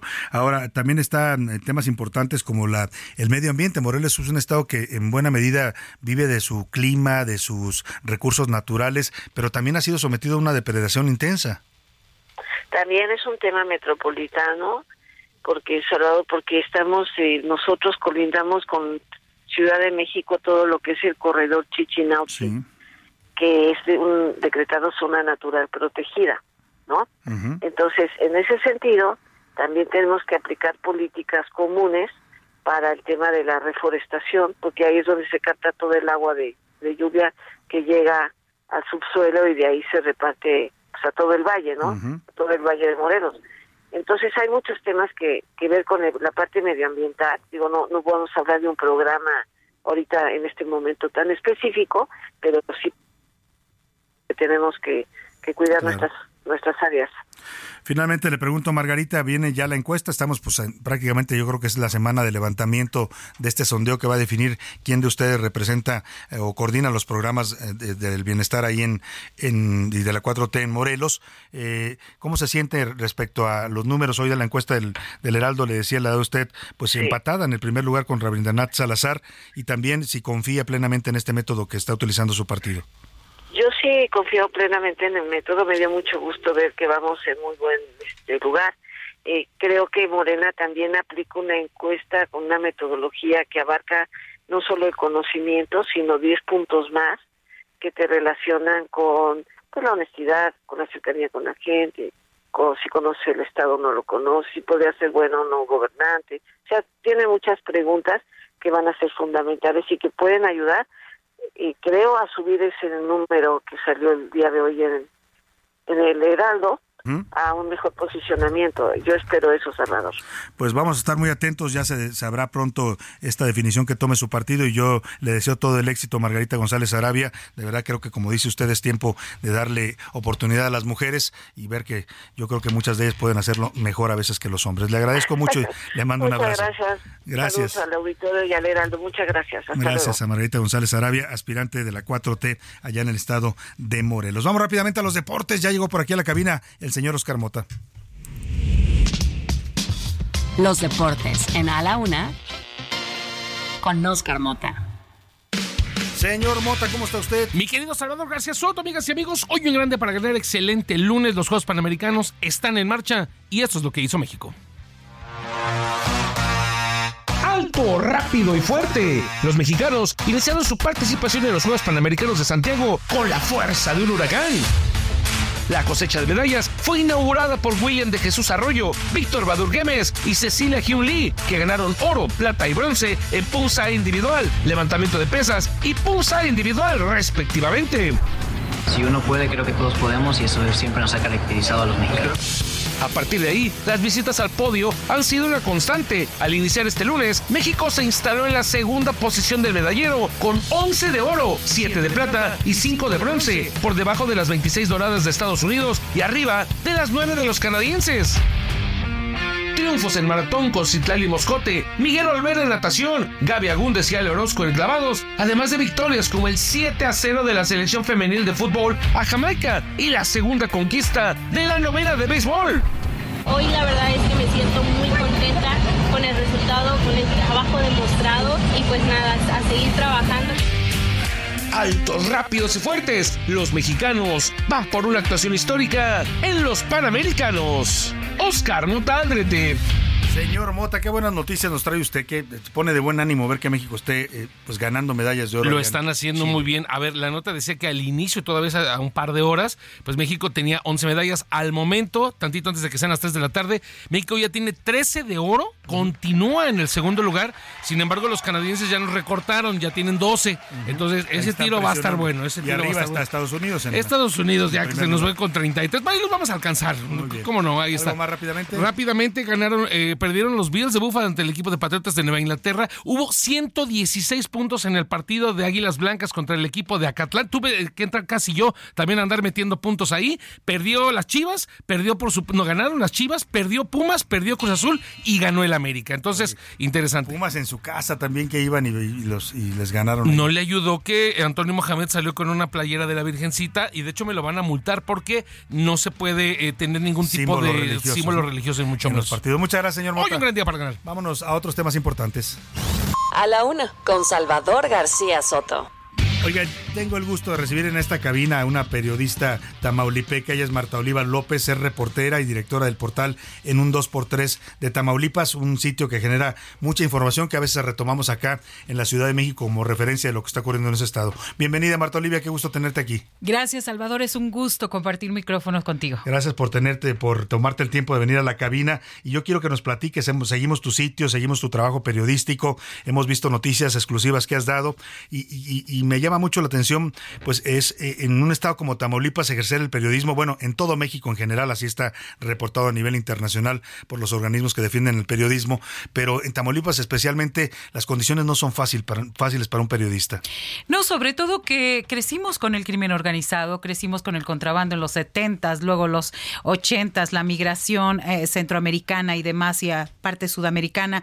Después eh, la formación de los cárteles, el cártel de Matamoros con Juan Guerra en Matamoros, que luego fue cártel del Golfo, luego posteriormente esta escisión de los Zetas y lo demás. Así que hemos crecido como una entidad fronteriza donde hay violencia, donde son situaciones casi comunes. Sin embargo, a partir de esta, eh, entre comillas, guerra del narco de Felipe Calderón, pues la violencia se generalizó en Tamaulipas y bueno, ya no hay espacios libres donde se diga que está libre el crimen organizado y lo más grave para ejercer el periodismo, pues es esta complicidad entre el poder político y el crimen organizado. Sin duda alguna. Y además, eh, políticamente Tamaulipas es un estado interesante porque pues ya ha sido gobernado por toda la geografía política de México, ¿no? Primero, durante muchas décadas el PRI, luego una alternancia con el PAN, ahora gobierna la izquierda con Morena. Eh, eh, políticamente, ¿qué tan, cómo se convive con estos poderes? Ya decías tú que en, en materia política en Tamaulipas a veces están pues coaligados también con el crimen organizado.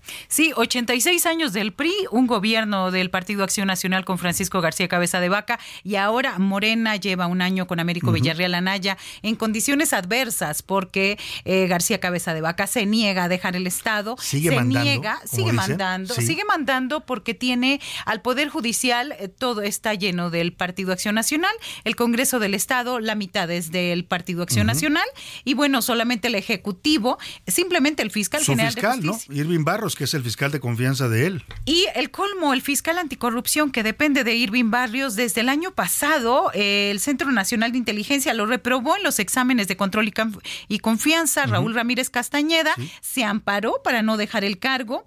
El Congreso del Estado lo destituyó hace tres semanas y, y regresó a trabajar el pasado viernes. Así que así está Tamaulipas. ¿Cómo fue trabajar en ese sexenio de cabeza de vaca particularmente? Porque es un gobernador duro y que además se maneja mucho con abogados. Tiene un clan de abogados que lo defiende para todo. Pues eh, fue complicado porque solamente había una visión, la de él, ante la falta de obra pública. Él eh, hizo propaganda con el tema de la seguridad, diciendo que era el estado más seguro. La verdad es que en Tamaulipas eh, eh, la inseguridad nunca se ha ido. Los cárteles y las células por decenas siguen ahí y sigue igual el estado. La diferencia es que antes nos decían y nos hacían creer que no pasaba nada. Y sí pasaba. Pasó la masacre de Camargo, Claro. pasó este el caso de Valle de Anáhuac, ocho ejecuciones extrajudiciales, pasó eh, pasaron muchos Nuevo crímenes. Laredo también, ¿te acuerdas? Eh, sí, Valle de masacre? Anáhuac es de Nuevo Laredo, Laredo, claro. dos del ejército en este eh, periodo, en el último año. Sin embargo, siempre pasaban cosas. Eh, la habilidad de cabeza de vaca fue hacer que las policías trabajaran para él como cuidadoras y halcones del crimen organizado. Esa creo que fue la diferencia. Y ahorita, pues están desatados, descabezados literalmente, y pues andan por todos lados en el estado.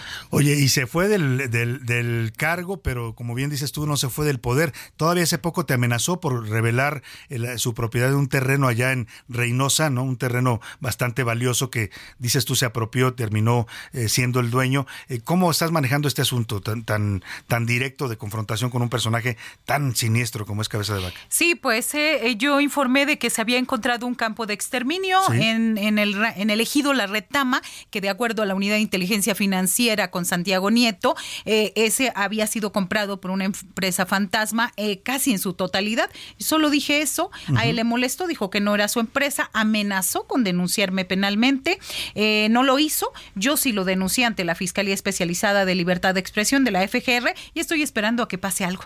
Estás esperando que te, que te, te avance el, asunto. Ahora, eh, eh, a muchos periodistas en Tamaulipas les ha costado la vida hacer su trabajo. ¿Tú cómo, cómo manejas esta situación? ¿Qué tiene que sacrificar una mujer periodista en tu caso, pues para poder hacer su trabajo en un estado como este? Pues la familia en primer lugar, la familia porque, bueno, siempre están en, en zozobra y en suspenso de qué pasa, porque vuelvo al punto, cuando el crimen organizado se une a la política, pasan y, sus, y surgen personajes como Francisco García Cabeza de Vaca, que sí, sigue manejando parte de las policías, que sigue manejando con bastante dinero a grupos policiales, tanto oficiales como eh, eh, extraoficiales, por decirlo de alguna manera. Es complicado, es complicado para todos. Y, y- y además, lo más grave es que no es que hagas el gran reportaje de investigación, no es que hagas la gran noticia, simplemente Porque informes, diaria, la sí. cobertura, la nota diaria. Pues Marta Olivia, Marta Olivia López, eh, reportera y directora del portal en un 2x3 de Tamaulipas, gracias por visitarnos en la cabina. Se nos apretó un poco el tiempo, pero me da gusto tenerte aquí. Felicidades y todo el apoyo a tu labor periodística en Tamaulipas. Muchas gracias, Salvador. Muchas gracias, un gusto. Me despido de usted a nombre de todo este equipo. Gracias, que pase una excelente tarde. Provecho, aquí nos esperamos mañana a la una. Por hoy termina A la Una con Salvador García Soto. El espacio que te escucha, acompaña e informa. A la Una con Salvador García Soto.